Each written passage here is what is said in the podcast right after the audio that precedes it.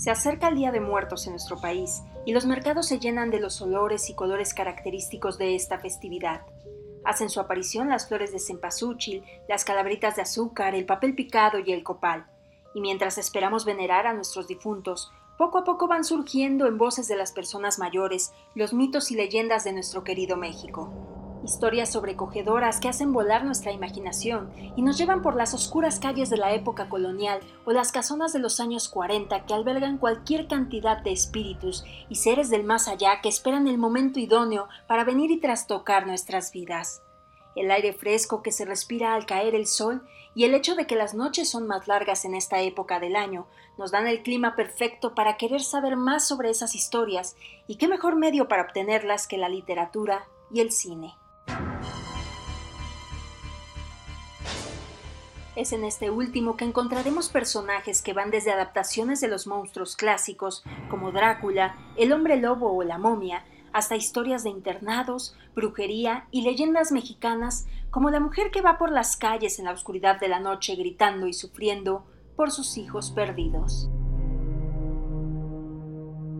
En este episodio me permitiré hacer un breve recorrido por algunas de las películas de terror hechas en México que te pondrán los pelos de punta y en muchos de los casos te harán recordar tu infancia y las charlas con la abuela. La siguiente selección no pretende hacer un juicio o dar una calificación a los filmes. Tiene como único objetivo invitarte a ver esas producciones que hicieron historia en el género de terror de nuestro país. Comenzaremos con El fantasma del convento de 1934. En este convento existe una celda maldita y olvidada de Dios. Es una celda cuya puerta tenemos clausurada y protegida por una cruz. Dirigida por Fernando de Fuentes, quien también coescribió y editó la película. En el año 2019 fue presentado en el Festival Internacional de Cine de Morelia una versión restaurada del largometraje. Esta edición fue realizada por el Archivo Permanencia Voluntaria de Tepoztlán a cargo de su fundadora Vivian García y Hugo Villa, director de la Filmoteca de la Universidad Autónoma de México. Esta película es la historia de Alfonso, su mejor amigo Eduardo y su esposa Cristina.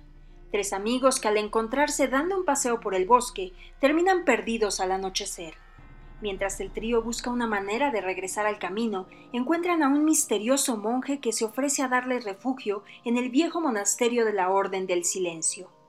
En el convento, el viejo abad les brinda un poco de comida y habitaciones para dormir, lo que el grupo acepta con agrado. Sin embargo, el abad les explica que el convento se encuentra embrujado por el fantasma de un monje que había vendido su alma al diablo con el fin de seducir a la esposa de su mejor amigo. La historia del viejo abad no hace sino perturbar más los nervios de los tres amigos, afectando particularmente a Alfonso, pues comienza a sentirse presa de la culpa por tener un amorío con la esposa de Eduardo. Estos miedos lo llevan a experimentar una noche de pesadilla en el convento. Esta película te dejará al borde del asiento y la próxima vez que visites un viejo monasterio o un convento de los muchos que hay en nuestro país, no te atreverás a retrasarte del grupo por el miedo a toparte con un fantasma. La siguiente película está basada en una de las leyendas más arraigadas en nuestro país. Se trata ni más ni menos que de La Llorona. Si bien este personaje ha tenido múltiples apariciones en la pantalla grande, es sin duda la versión de 1959 una de las más aterradoras. La Llorona está basada en la obra teatral de Carmen Toscano, quien a su vez se inspiró en una leyenda medieval del siglo XVI en México donde se cuenta la historia de una mujer despechada que tras ser abandonada por su marido decide matar a sus hijos y suicidarse. La verdad es que en México han surgido diferentes versiones del hecho y ya es parte de nuestra cultura.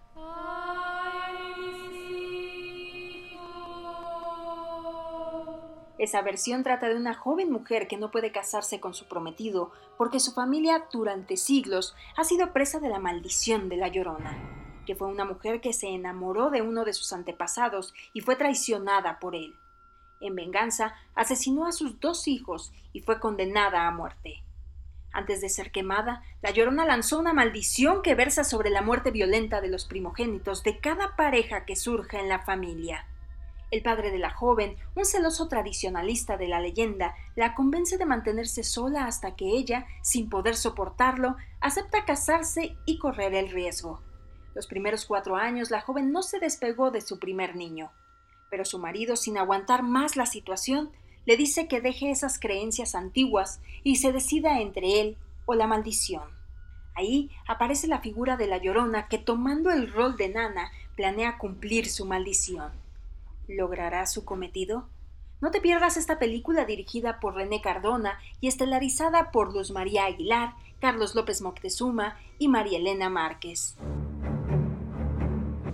Ahora te sugiero que te vayas por los ajos y el agua bendita porque la siguiente película traerá hasta tus ojos a uno de los monstruos clásicos del cine.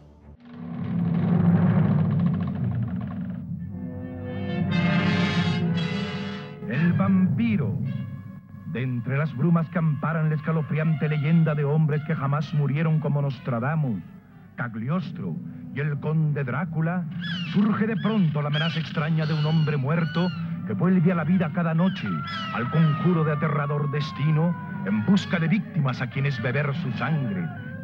Así es como se publicitaba El vampiro en el lejano 1957, dirigida por Fernando de Fuentes y protagonizada por el actor de origen español Germán Robles, quien tuviera una larga trayectoria en el cine, teatro y doblaje en nuestro país. En este filme, la joven Marta llega a Sierra Negra para visitar a su tía enferma. En el mismo tren viaja Enrique, un agente viajero que se ofrece a acompañarla. Al llegar a la estación, la pareja acepta continuar el recorrido en una desvencijada carreta que llegó a recoger una misteriosa caja procedente de Hungría. Al llegar a la hacienda de sus parientes, Marta se entera de que su tía ha muerto y decide quedarse, sin percatarse de que está a merced de los vampiros.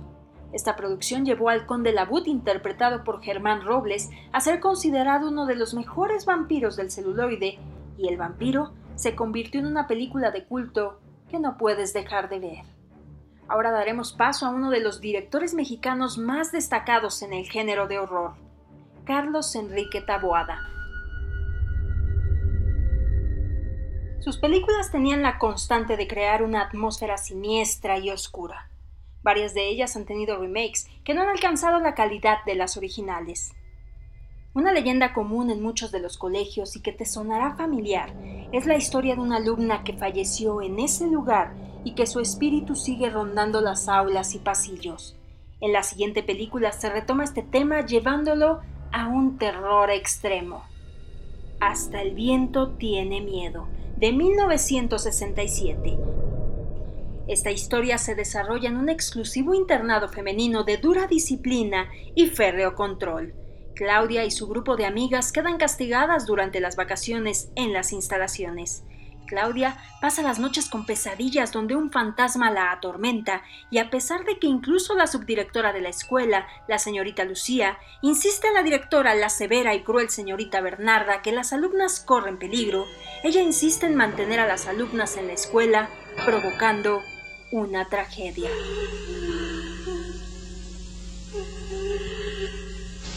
¿Oye usted? Es ella. Otra película del mismo director es El libro de piedra de 1969. Julia Septién, una reconocida institutriz, es llamada a cuidar de Silvia, la hija del millonario Eugenio Rubalcaba, Eugenio se ha mudado a una casona en el campo con ella y con su nueva esposa Mariana, pero desde su llegada comenta que Silvia está teniendo comportamientos extraños relacionados con algún trastorno mental. Al relacionarse con la niña, Silvia le cuenta a su nueva institutriz que tiene un amigo llamado Hugo, y habla de él constantemente. Cuando Julia le comenta al padre que la amistad de Hugo le hace bien a Silvia, este le revela que Hugo no es un niño de verdad. Hugo es la estatua de un niño que sostiene un libro, traída de Austria por el antiguo dueño de la casa y ubicada cerca del lago. Aunque Julia no ve problema con el amigo imaginario de la niña, Eugenio y Mariana le advierten que la obsesión de Silvia con él va mucho más allá de las fantasías normales.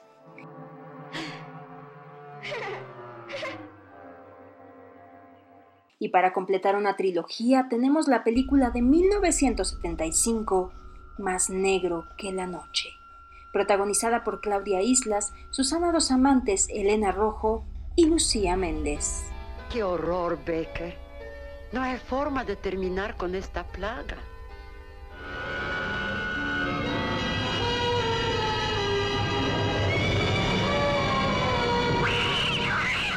Después de la muerte de la tía Susana, su sobrina Ofelia se convierte en heredera de la vieja casa con la condición de cuidar a la mascota de la tía, un gato llamado Becker. Ofelia se muda a la casa junto a sus amigas Aurora, Pilar y Marta. Días después el gato aparece misteriosamente muerto en el sótano y cosas extrañas comienzan a suceder en la casa. Y ya sabes, si quieres pasar una noche de palomitas y sustos, estas son tres excelentes opciones, aunque no te garantizo que después de verlas no le tengas miedo a las casonas viejas, los gatos negros, las estatuas antiguas y sobre todo el sonido del viento que a veces parece susurrar tu nombre.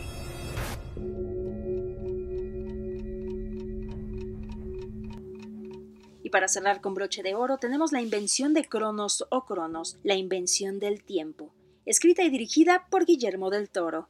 Es la ópera prima del reconocido y prolífico director y la primera en la que trabaja junto a dos de sus actores preferidos y frecuentes colaboradores, el argentino Federico Lupi y el estadounidense Ron Perlman.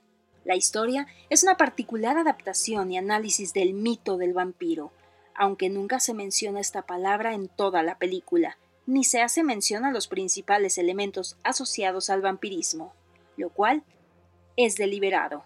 Una cosa como esta ocurre una sola vez en la vida. Una sola vez en la vida. No pasó nada. La historia comienza en el año de 1536, donde un alquimista construye un extraño mecanismo encapsulado en un pequeño artefacto dorado en forma de escarabajo. El artefacto diseñado para brindar vida eterna a su poseedor sobrevive hasta 1987, cuando es descubierto por un anticuario llamado Jesús Gris. Mientras éste revisa el artefacto, de repente él mismo exuda unas pequeñas piernas de araña que le agarran fuertemente mientras una aguja le inyecta una solución no identificada en su piel, la cual es producida por un extraño insecto. El anticuario descubre que el artefacto extrae su sangre, pero a cambio de eso su salud y vigor regresan en abundancia, como en su juventud. Al mismo tiempo, Gris desarrolla una sed de sangre. Esto al principio le repugna, pero finalmente sucumbe a la tentación de probarla.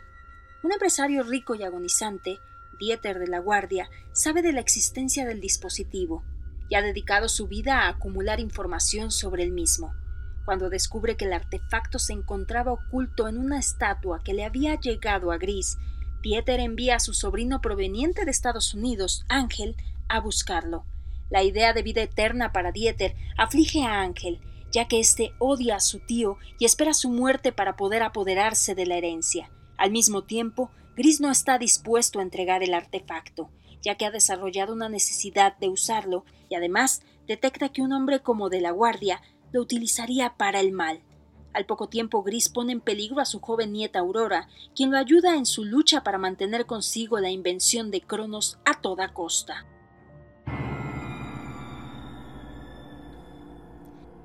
Este fue el recorrido por algunas de las películas de terror más emblemáticas y aterradoras hechas en México. Espero que hayas disfrutado de este episodio 6 especial de Día de Muertos. Y recuerda, si vas a ver alguna de estas películas, te sugiero que lo hagas en compañía.